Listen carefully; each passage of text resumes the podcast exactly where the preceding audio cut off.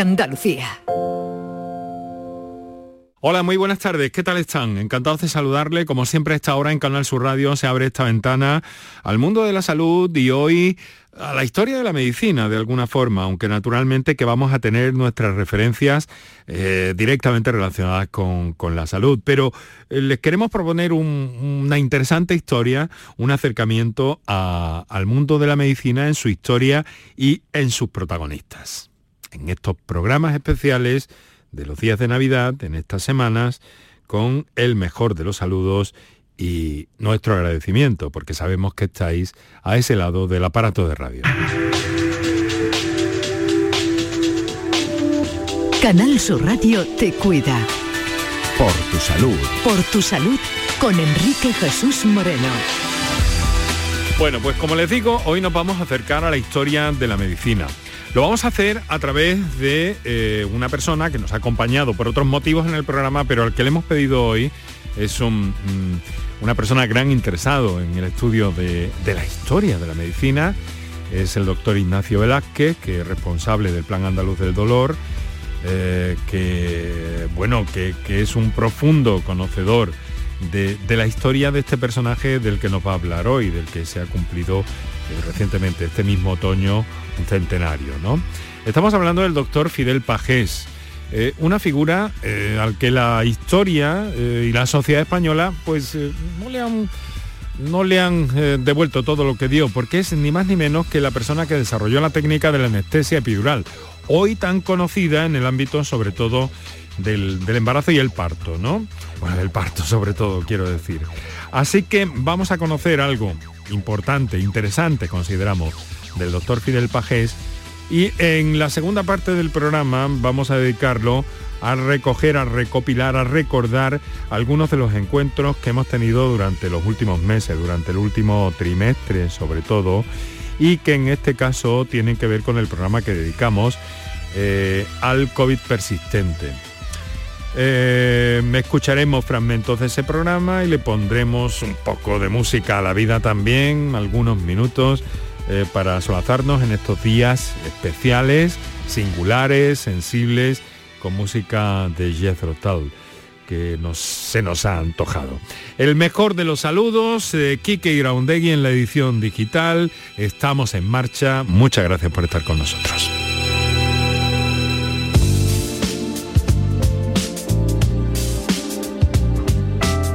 En los últimos años, el término anestesia epidural pues se ha hecho tremendamente popular, sobre todo por su aplicación en los eh, partos. Eh, es una técnica que vamos a, vamos a, conocer en qué consiste, eh, pero vamos a fijarnos también en algo muy especial, porque mm, se ha cumplido un siglo desde que se mm, empezar a utilizar desde que se descubriera y además por un médico español, médico militar español de nombre Fidel Pajés, que sin embargo no es muy conocido. Esta efeméride ha ocurrido este mismo, este mismo otoño de 2021 y hemos recurrido al doctor Ignacio Velázquez. Doctor, muy buenas tardes. Buenas tardes, Enrique. Bueno, que es eh, director del Plan del Dolor de Andalucía, presidente de la Asociación Andaluza del Dolor, pero al mismo tiempo también un eh, mm, tremendo conocedor de la historia de la medicina y que además para estos días eh, especiales también le hemos citado para otro asunto, que ya hablaremos más adelante. Pero hoy queríamos hablar de la epidural y de la, de la figura y de la, de la trágica vida, dicen algunos, de Fidel Pajés, ¿no? Ignacio, ¿quién fue Fidel Pajés? Fidel Pajés fue un médico militar ostense, nacido en, Huesca, como he comentado, hizo su eh, carrera de medicina en, en, Zaragoza, ingresó en el Cuerpo de Sanidad Militar en 1909 y su vida estuvo íntimamente ligada a la historia de, de Melilla. De hecho, en Melilla estuvo en, los, en las tres grandes guerras que tuvimos uh, africanas, norteafricanas, ¿no? Estuvo en la guerra del el desastre del Barranco del Lobo en el año 1909, estuvo luego la guerra del Quer en el 1912 y finalmente en el desastre anual en 1921. Pero aparte fue un cirujano de gran prestigio en, España, fue eh, cirujano médico personal de la reina María Cristina, fue médico de beneficencia, primero por proposición, y sobre todo, el 21 de marzo de 1921, publicó el artículo que él llamó Anestesia Metamérica, que es la primera vez que se describe en la historia de la medicina universal la técnica epidural para realizar una intervención eh, quirúrgica. Él le llamó anestesia metamérica. Él le llama anestesia metamérica porque las partes del cuerpo, de la piel que se inervan por los nervios radiculares se llaman metámeras. Entonces, él, aunque luego habla de peridural y el espacio epidural, pero el artículo se llama anestesia metamérica. Y ahí es donde lo describe lo describe en la revista española de cirugía que él mismo funda y posteriormente en la revista de sanidad eh, militar. ¿Y qué le llevó a eso? ¿Cómo fue el proceso para llevarle a eso? Supongo que, que su, tarea como médico militar y en esos conflictos que has mencionado, eh, Ignacio, eh, mm, mm, serían un, impulso para, para acercarle a esta técnica, ¿no? Claro, él está muy preocupado por, la técnica, por las técnicas anestésicas ¿no? y el riesgo que suponía entonces el uso del éter, el uso del cloroformo y la alta mortalidad. Estamos hablando de una mm. mortalidad del 50%. Entonces, desde entonces nos viene a los anestesiólogos el, digamos, eh, el malfario de la mortalidad anestésica, ¿no? Por la mortalidad anestésica que hubo a principios de, de siglo. Entonces lo dice en su artículo. En su artículo empieza diciendo el, pasado mes de noviembre, haciendo una raquianestesia, tuve la idea de tener la aguja en el canal eh, raquídeo entre el ligamento amarillo y la dura madre, estoy describiendo el espacio epidural. Es decir, si dice, la revista se publica en el año, el artículo se publica en el año 1921, pues por tanto las técnicas que realiza es en noviembre de 1920 y publica 45 casos. Eh, eh, dice, no obstante, esta técnica tengo que depurarla y eh, posteriormente eh, incorporar nuevos casos. Desgraciadamente muere en un accidente de coche en 1923 y eh, no puede cumplir, no puede terminar esta incipiente técnica que tanto bien ha hecho a la humanidad. Tantas mujeres han dado a luz con epidural, tantos pacientes han tenido analgesia posoperatoria con la epidural y tantos pacientes se han operado también con técnicas epidural. Ignacio, has dicho algo que, me he anotado. ¿Ya existía la, la, la raquianestesia? Sí, la raquianestesia es... Eh, es parecida, ¿no? Sí, la raquianestesia es entrar en el canal medular y eh, sale, resuma líquido cefalorraquídeo. El problema es que producía unas grandes cefaleas porque la aguja era muy gruesa, dejaba un orificio en la dura madre y seguía resumando líquido cefalorraquídeo durante dos o tres días y los pacientes tenían dolor de cabeza, vómito, malestar y una gran hipotensión.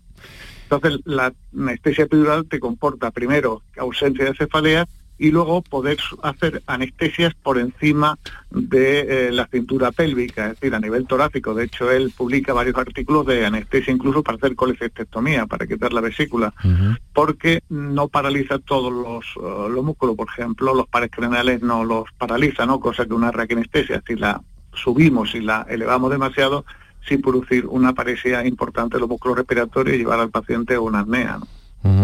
Eh, él, llevaba una actividad em, en su vida eh, personal y profesional em, muy intensa, ¿no? Sí, sí, bueno, intensísima. Era médico de la Plaza de Toros, eh, cirujano militar, amigo personal de Mariano Gómez Ulla, de Bastry Hansarti, de unas gran personalidades de la cirugía, de la cirugía mm, española y aparte también estuvo como comisionado de inspección en los campos de prisioneros de Austria durante la Primera Guerra Mundial, porque él eh, durante la carrera estudió el alemán y eso le permitió acudir como eh, comisario de control de los campos de prisioneros. Y llegó incluso a, operar, eh, operó en, en Austria los grandes cirujanos alemanes de la, eh, de la época y como vemos su vida está marcada por cuatro grandes conflictos, no solamente estuvo los tres de Melilla, sino también eh, en, la Primera Guerra Mundial. ¿Y, qué ha pasado? ¿Qué ha pasado con la historia del, del doctor Fidel Pajés? Eh, que, se nos ha apagado un poco, ¿no? No, se nos ha apagado, no, se nos, no se nos ha apagado, se nos ha olvidado, efectivamente. Se nos ha olvidado totalmente. Para mí, yo lo he dicho ya en distintos foros, Después de Ramón y Cajal posiblemente es el, el médico de más prestigio a nivel mundial que hemos tenido. Si Pajés hubiera sido americano, inglés, eh, francés hoy tendría calles, hoy tendría hospitales, hoy tendría estatuas. Este año, que es el centenario del descubrimiento de la epidural, sería un año de, fiesta en todos y cada uno de los, países que, hubiera nacido. Pero tuvo la desgracia de nacer en España y que lo maltratemos de esta forma. Enrique, ¿sabe cuántos hospitales hay en España que lleven el nombre de Pajés? Ninguno. Ninguno. Y esto es realmente doloroso porque Pajés inventa esta técnica hace 100 años y es una técnica que hoy en día se viene practicando exactamente igual que la describió Pajés. Mientras que los que descubrieron la anestesia con éter, con cloroformo y demás, han pasado a mejor vida. Hoy en día hay anestésicos mucho más seguros y mucho más eficaces y con mucho menos riesgo. La anestesia se sigue practicando igual. Hay un anestesiólogo francés, Pierre Morisot, que dice eh, cualquier alumno de la especialidad de anestesia que lea el artículo de Pajés hoy en día sabe cómo realizar una anestesia epidural. Es pormenorizada, detalla todos los aspectos anatómicos, fisiológicos, complicaciones que hay. Es verdaderamente un, estudio erudito sobre la, epidural. ¿Qué pasó? Pajés muere dos años después, en el 1923, no publica su artículo en inglés, no le da tiempo, se publica el artículo en inglés en 1965 y diez años más tarde un cirujano de Módena llamado Aquilo Mario Dogliotti publica un artículo llamado Anestesia peridural segmentaria que inmediatamente la traduce al inglés y lo publica en 1933.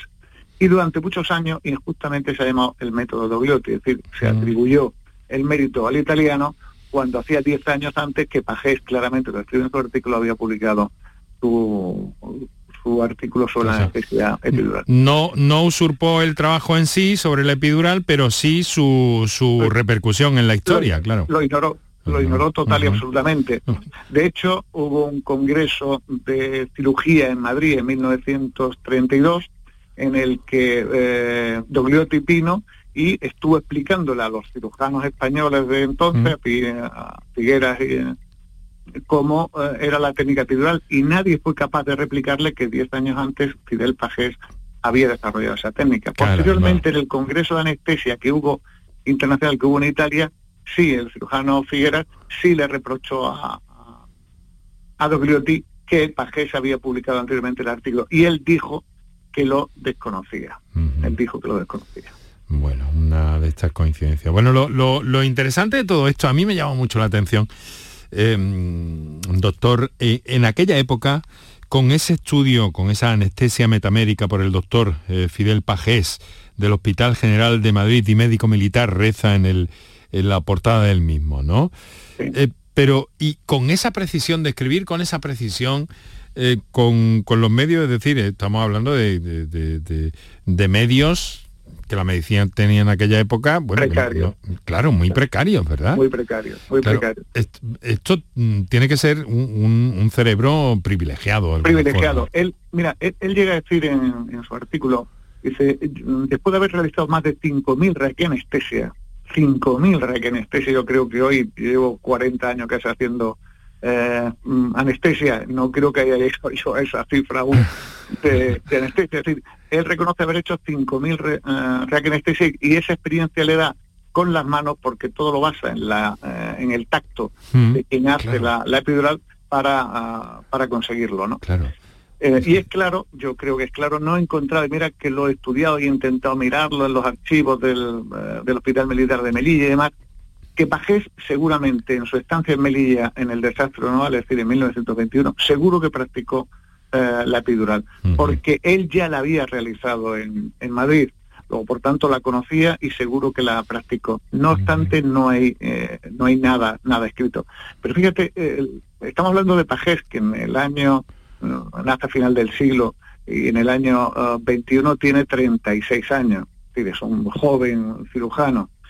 Eh, publica un artículo interesantísimo también en la revista española de cirugía que se llama Heridas abdominales de guerra, mi experiencia personal, en la que rebate a los grandes cirujanos de la Primera Guerra Mundial, a von Bismarck, a, a von Berman, a McCormack, a Delorme, le rebate las técnicas que tenían para abordar las heridas de abdomen.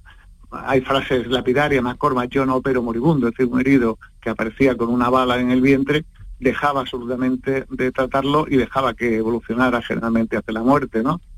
Y, sin embargo, Paget dice, no, estáis equivocados. mm, hay que operarlo cuanto antes y cuanto antes opera, mayor supervivencia tengo. Él se va con los ah, la legión que entonces estaba recuperando el territorio perdido tras el desastre anual y opera a los heridos casi a pie de, eh, la línea de, batalla y tiene una alta recuperación de los de los pacientes, mientras que dice que si tiene que eh, irse a retaguardia a Melilla, los pacientes tienen un mayor índice de mortalidad.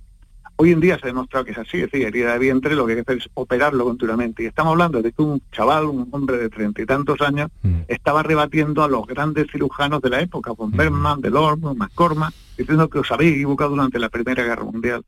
en todas las guerras, en todas las guerras siempre hay avance. El desastre anual es un desastre militar espantoso con 10.000 muertos y no hay mm, no hay paliativos para ver el gran desastre que ocurrió. Tan solo, eh, digamos, la carga del regimiento Alcántara es lo único que merece la, pena destacar, ¿no? Pero sí es verdad que la sanidad militar marca un hito, marca un hito importantísimo en, la cirugía mundial. pero sobre todo con la sensibilidad de hombres como este. Exactamente, con la sensibilidad en la que se vuelcan, en la que realizan, en la que ven cosas que se han hecho mal en la reciente Primera Guerra Mundial y le dicen, os está equivocando y vamos a, a, salvar vidas. ¿no? ¿Eso consigue documentarlo? ¿En esas circunstancias se puede documentar eso, en esos eh, desastres militares? Sí, sí, sí, hay muchísimas cosas recogidas.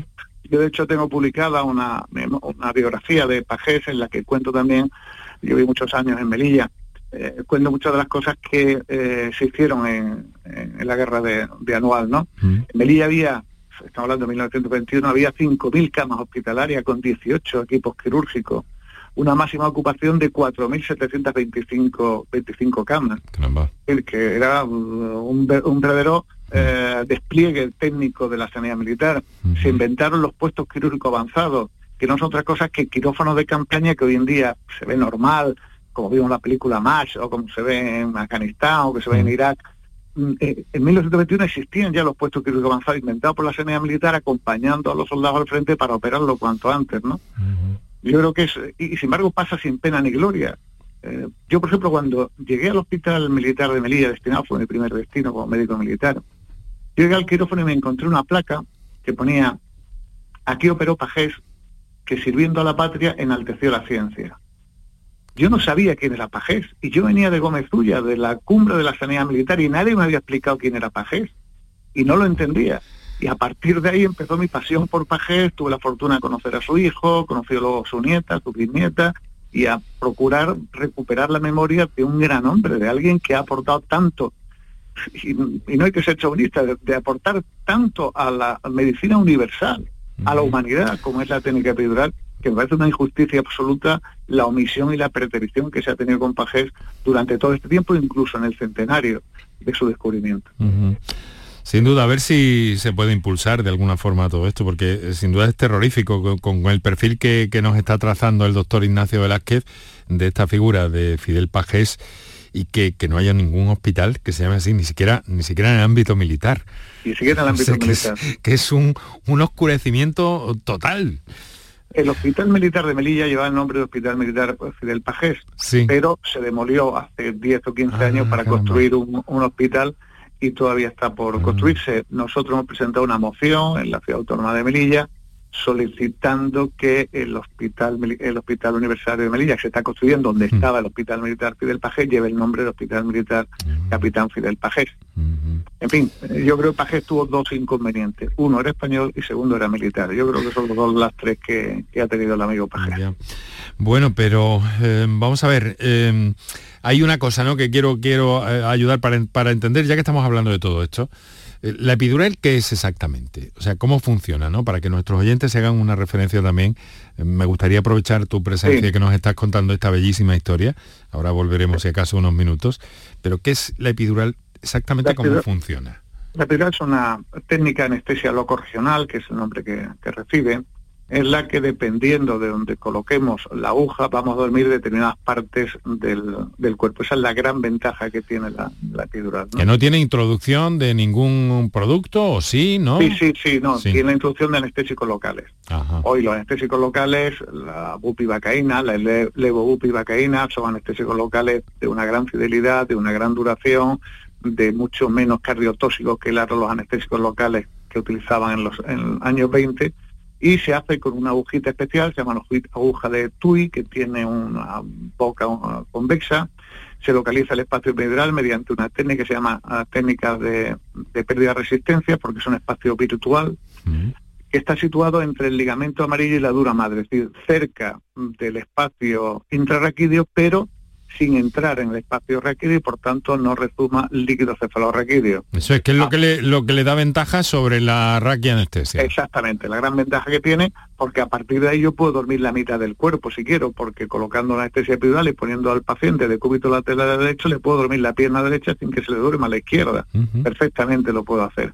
Puedo incluso uh, hacer anestesia más alta, como he dicho antes, puedo hacer una anestesia para una apendicitis, para una vesícula, porque eh, no consigue paralizar todos los, uh, los, músculos porque no cogemos toda la raíz, especialmente los pares craneales que no se consiguen cuando hacemos una técnica epidural.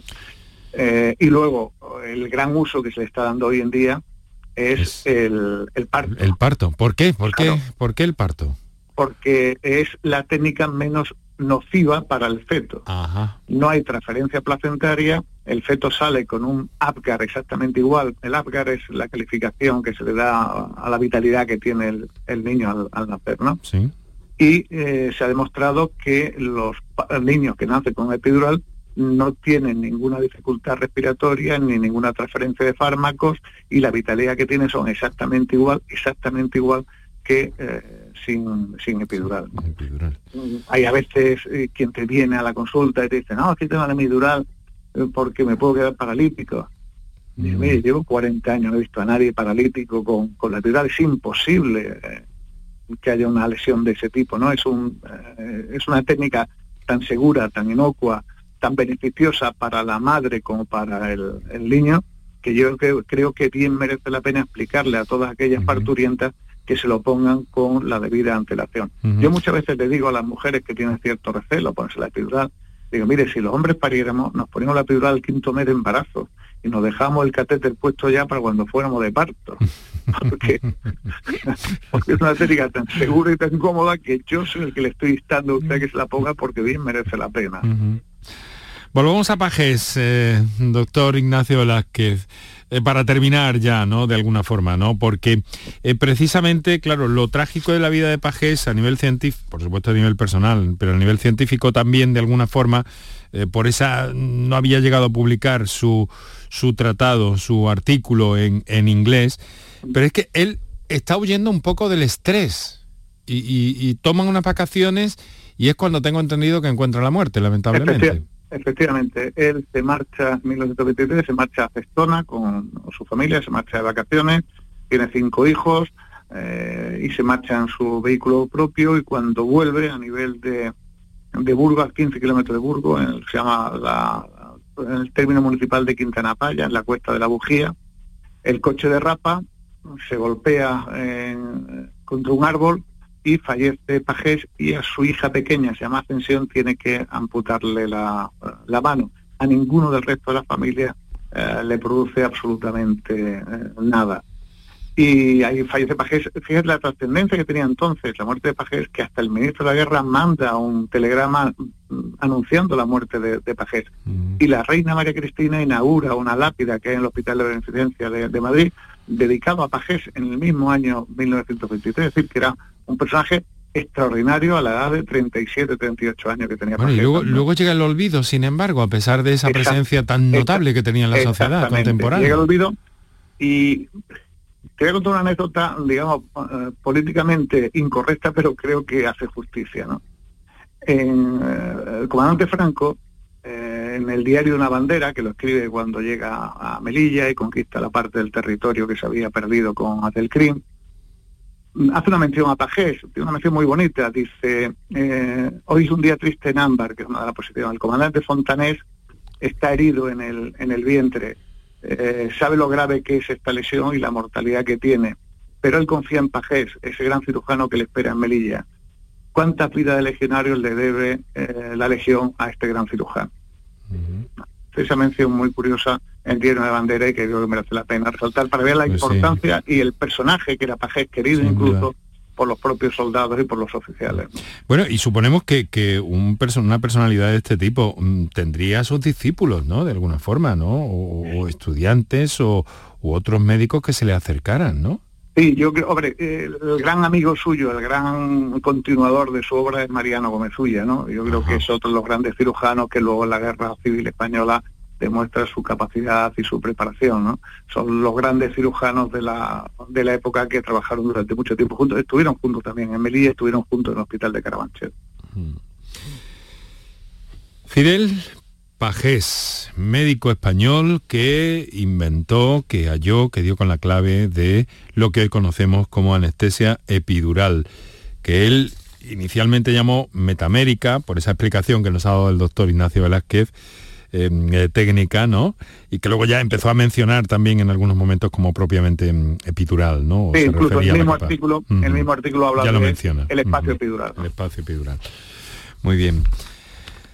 Eh, doctor, un placer eh, compartir estos minutos tan interesantes en torno a la historia de la medicina y en este caso una figura que hemos querido de alguna forma recuperar y que desde, bueno, desde la Asociación Andaluza del Dolor y desde diferentes acciones que el doctor Ignacio Velázquez lleva a cabo, pues intenta recuperar en la medida de lo posible y con esa batalla abierta porque ese hospital en Melilla eh, vuelva a llamarse, aunque sea un hospital universitario, ya me ha dicho, me parece, el que se está construyendo.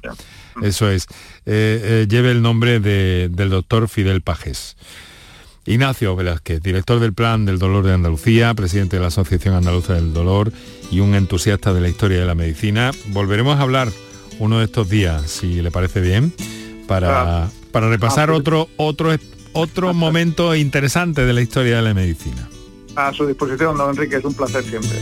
When you're falling awake and you take stock of the new day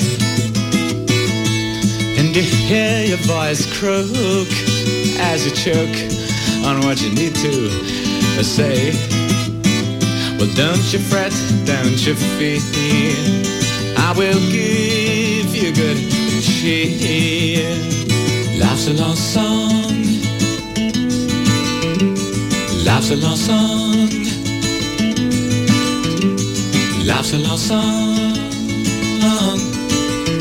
If you wait, then you play it, I will fail. As the verses unfold and your soul suffers the long day. And the twelve o'clock gloom spins the room. You struggle on your way. Well, don't you sigh, don't you cry. Lick the dust from your eye. Life's a long song. Life's a long song. Life's a long song.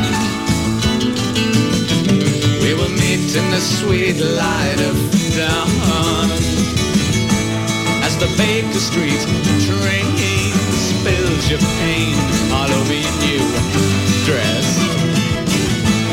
And the symphony sounds underground, but you wanted you a rest. Well, don't you squeal as the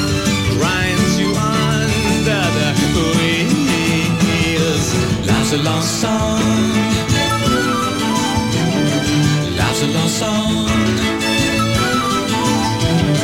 l'arbre se lançant. But the tune ends too soon for the song.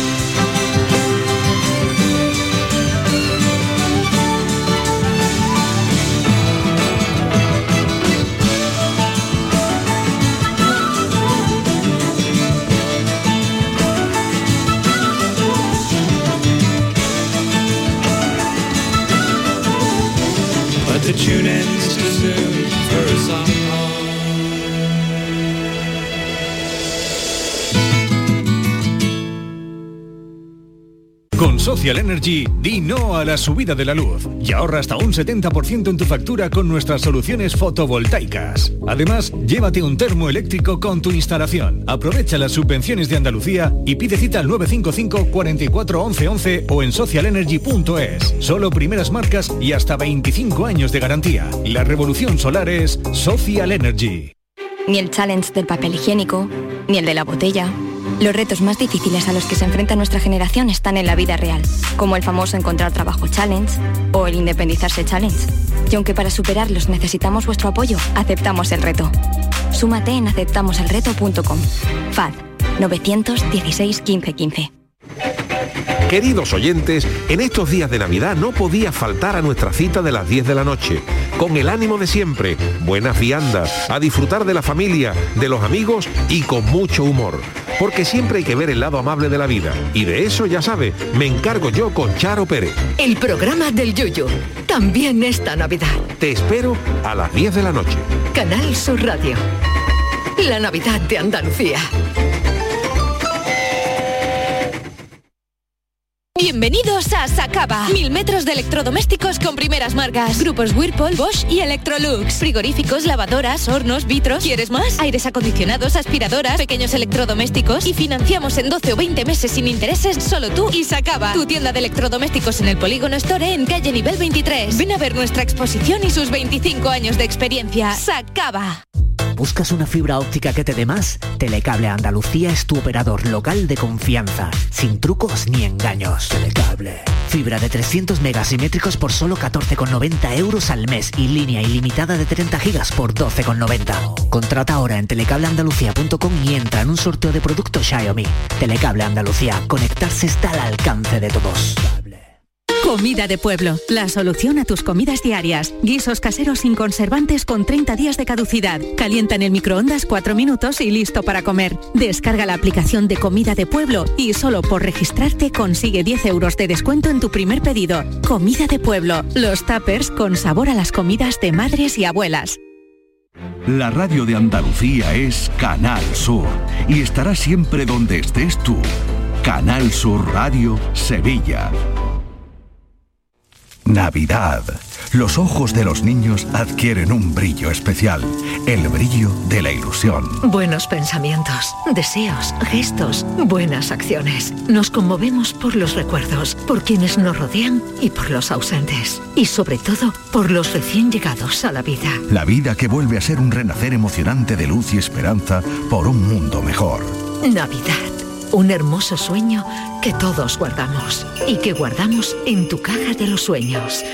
La radio. Feliz Navidad. Canal Sur Radio. La Navidad de Andalucía. Canal Sur Radio te cuida. Por tu salud con Enrique Jesús Moreno. Seguimos nuestro recorrido eh, en otra ocasión.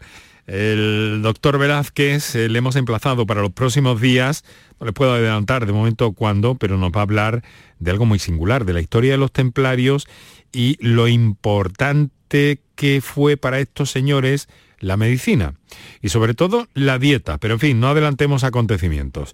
Bien, em, como les decía al principio del programa, en esta segunda parte en la que entramos ahora, vamos a recoger algunos de los encuentros que hemos mantenido eh, sobre diversos temas y en este caso hemos dedicado el programa a mm, entresacar algunos de los momentos del programa que dedicamos allá por el mes de octubre a COVID persistente. Por cierto, en este sentido, tengan precaución, eh, sigan las indicaciones de las autoridades y desde luego escuchen la última hora en los boletines informativos y en los programas eh, informativos de Canal Sur Radio que en este momento y en esta época del año les están dando toda la información puntual sobre este asunto, como siempre, como es nuestra tarea. Digamos que en Por Tu Salud estamos eh, planteando durante estas semanas unos encuentros un poco más especiales. Así que vamos a ello, en torno al COVID persistente y desde luego especialistas, siempre buscamos los mejores, hay muchos, algunos de ellos nos acompañan en esta ocasión para recordar el programa que dedicamos precisamente a COVID persistente. COVID persistente, sensaciones, síntomas, desde el punto de vista eh, de ustedes que lo han padecido. Queremos conocer sus experiencias, queremos conocer eh, sus dudas y sus preguntas a nuestros especialistas esta tarde, que voy a saludar ya de forma inmediata. En primer lugar, a nuestra doctora cardióloga. Eh, vocal de cardiología clínica de la Sociedad Española de Cardiología, que es la doctora Almudena Aguilera Saborido del Hospital Virgen del Rocío de Sevilla. Doctora, muy buenas tardes y muchas gracias por dedicarnos estos minutos. Hola, muy buenas tardes a todos. En primer lugar, pues muchísimas gracias por la invitación. Y nada, que estamos dispuestos a responder las preguntas que tengáis. Porque Grosso modo. Sí, perdóneme, doctora, la he interrumpido, lo sí, nada, quería decirles que, pues, que hemos tratado el COVID de primera mano desde la primera ola, en la fase aguda, hasta ahora que estamos viviendo los síntomas, eh, como bien dice, del COVID persistente las consecuencias que a nivel cardíaco mm, de forma somera nos puede resumir un poco. ¿Hay grandes dolencias? ¿Hay gran afectación de este órgano, doctora? Hay pacientes mayores eh, con comorbilidades que han tenido otras enfermedades, que han sufrido las secuelas del COVID, pero fundamentalmente de lo que aquí hablamos del COVID persistente son personas jóvenes, fundamentalmente mujeres de edad media y sanas, que tienen síntomas, como bien has dicho antes, muy inespecíficos de mareos, palpitaciones, ahogo, síntomas que las pruebas dan todo negativo, pero sí que les limitan en su día a día. Y que luego es difícil también a la hora de atribuir a un COVID persistente o a una consecuencia directa de haber pasado la enfermedad, ¿no, doctora? Claro, tenemos solamente el que han pasado la enfermedad hace pues cuatro semanas, doce semanas y siguen con estos síntomas.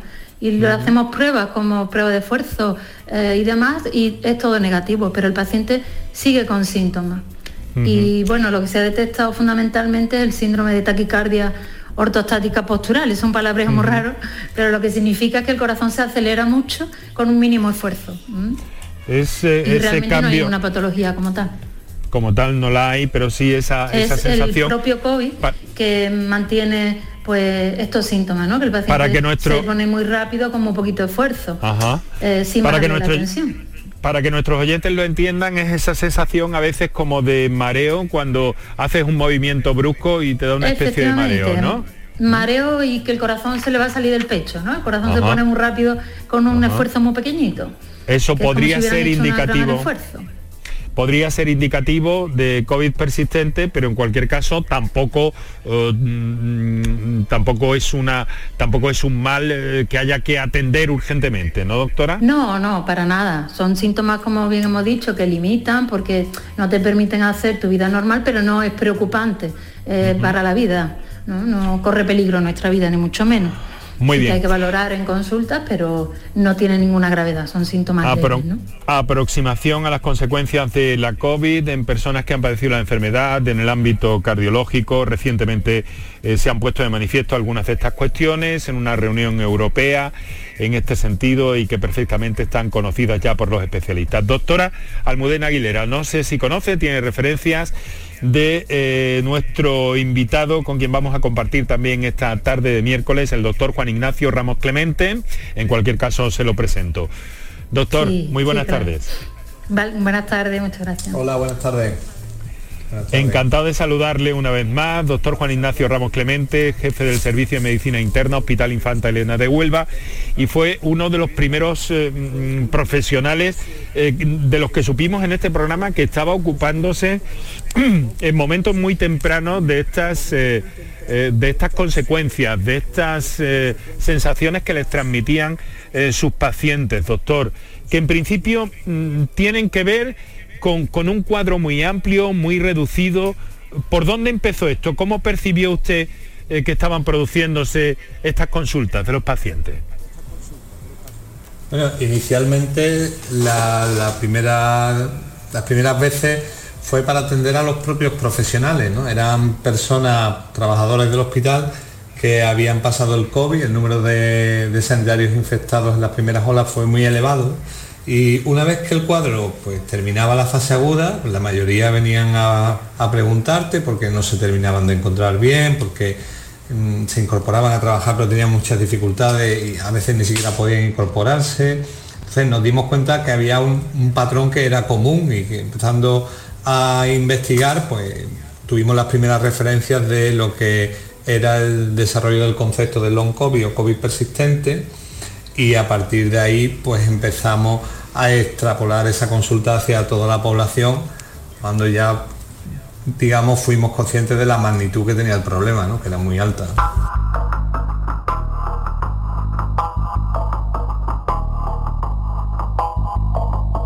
Eh, quería preguntarle a día de hoy, después de aquellos primeros momentos con esas sensaciones de COVID que empezaron a llegarle a su consulta, doctor, eh, mm, ¿cómo están las cosas? ¿Cómo ve a esas personas? ¿Han remitido esos síntomas? Por otra parte, habrá habido eh, nuevas personas que, que pasen la enfermedad. ¿Qué le llama la atención de todo este fenómeno en lo que está viendo en, su consulta, en su hospital, doctor? Bueno, la primera cosa es que yo suelo decir mucho es que hay miles de personas en el mundo, separadas por miles de kilómetros, que no tienen ninguna relación entre sí y que cuentan síntomas muy parecidos. Por lo tanto, debe de haber una entidad, aunque no podamos entenderla completamente, que explica lo que está pasando, porque es muy difícil concebir que personas separadas por miles de kilómetros eh, cuenten la enfermedad de la misma forma. Nadie se ha puesto, eh, se ha conjurado para explicarlo igual. Hay un patrón que es común y eso define bien el proceso a veces hay una falta de comprensión sobre lo que significa tener el COVID persistente y lo que esta entidad clínica supone y, eso lastra a veces la, primera vez que el, el, paciente acude, incluso desde el propio paciente, porque piensa que a lo mejor es normal, que se le va a ir quitando. Y ciertamente en muchos casos es así. Después de la experiencia de un año y medio puedo decir que pasando el ciclo de los seis primeros meses, la mayoría de los pacientes que tenemos eh, han evolucionado muy favorablemente, pero lamentablemente también hay un subgrupo de pacientes que, tardan más en arrancar y que les cuesta más trabajo mejorar y donde la terapia tiene que ser más intensiva. Entonces, hay bastante variabilidad, pero como elemento global yo soy optimista respecto a cómo evoluciona el cuadro porque en la mayoría de los casos se puede dar una respuesta satisfactoria. Doctor, ¿qué ha notado? ¿Cuáles serían las, las dolencias o esos síntomas que, le cuentan algunos pacientes, eh, digamos que más, más frecuentes, sin, sin, que, sin que necesariamente tengan que llegar a ser graves, aunque sí en una pequeña parte lamentablemente, ¿no? Casi va un poco en función del tiempo que hace que pasaron la enfermedad.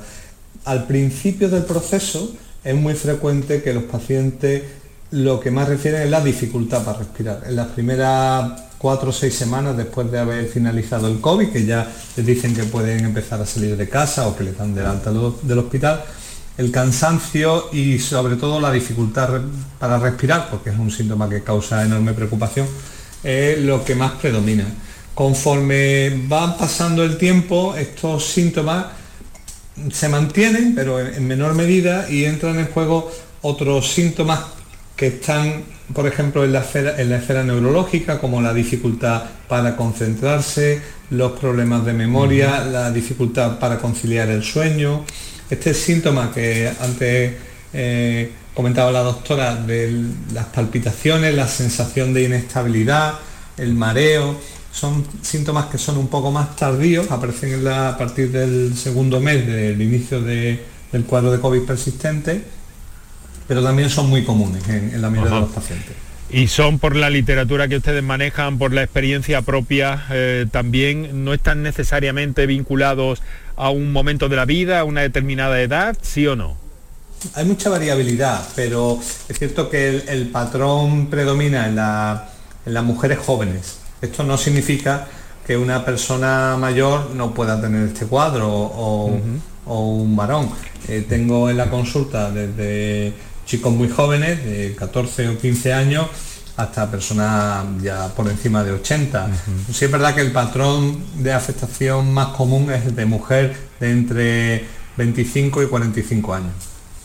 Vamos a ver qué pasa en el ámbito de la cardiología, desde la consulta de, de, la doctora Almudena Aguilera. Doctora, ¿cómo percibe todo esto desde la cardiología? ¿Es algo parecido, similar, es paralelo de algún modo a lo que nos ha contado el doctor Ramos Clemente?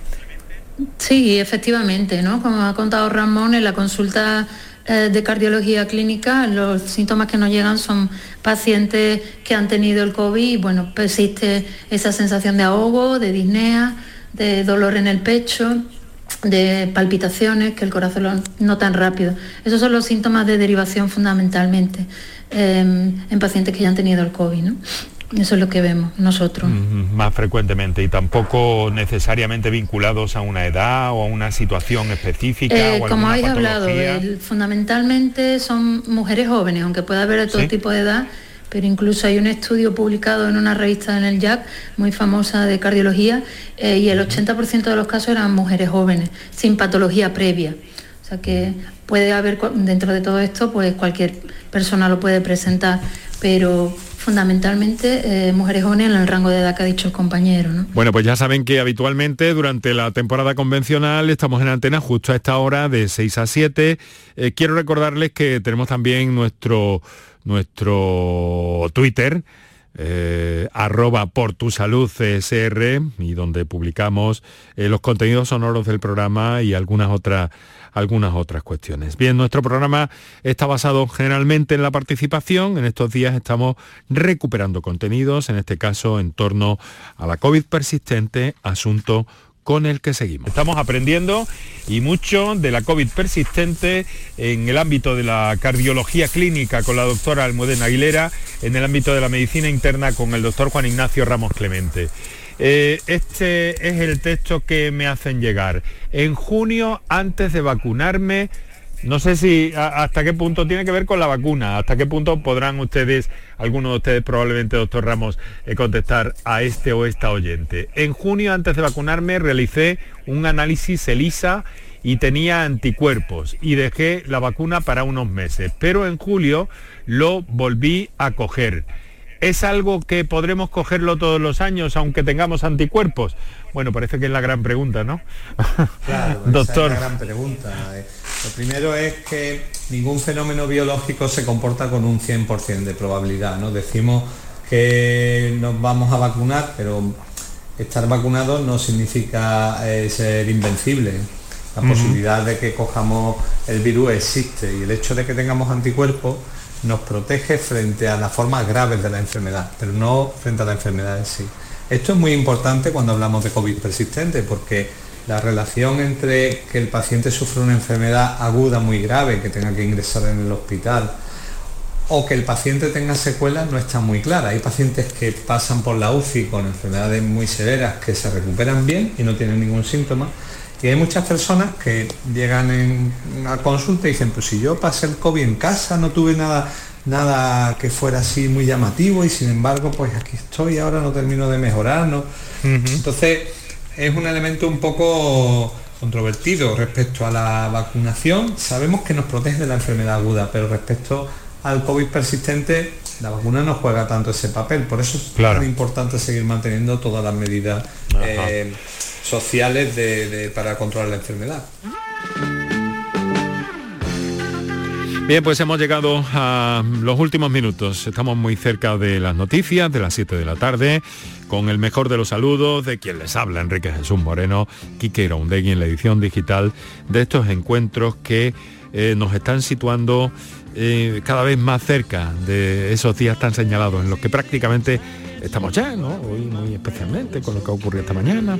En fin, eh, vamos eh, y continuamos eh, en busca de las referencias que, que, tienen que ver con estos días y con la programación que hemos diseñado para acercarnos a aspectos singulares. Mañana vamos a hablar con un autor, con un neurólogo del Hospital Torre Cárdenas de Sevilla que nos va a hablar de la epilepsia y de cómo es necesario revisar y desmitificar muchos asuntos que hay en torno a esta enfermedad.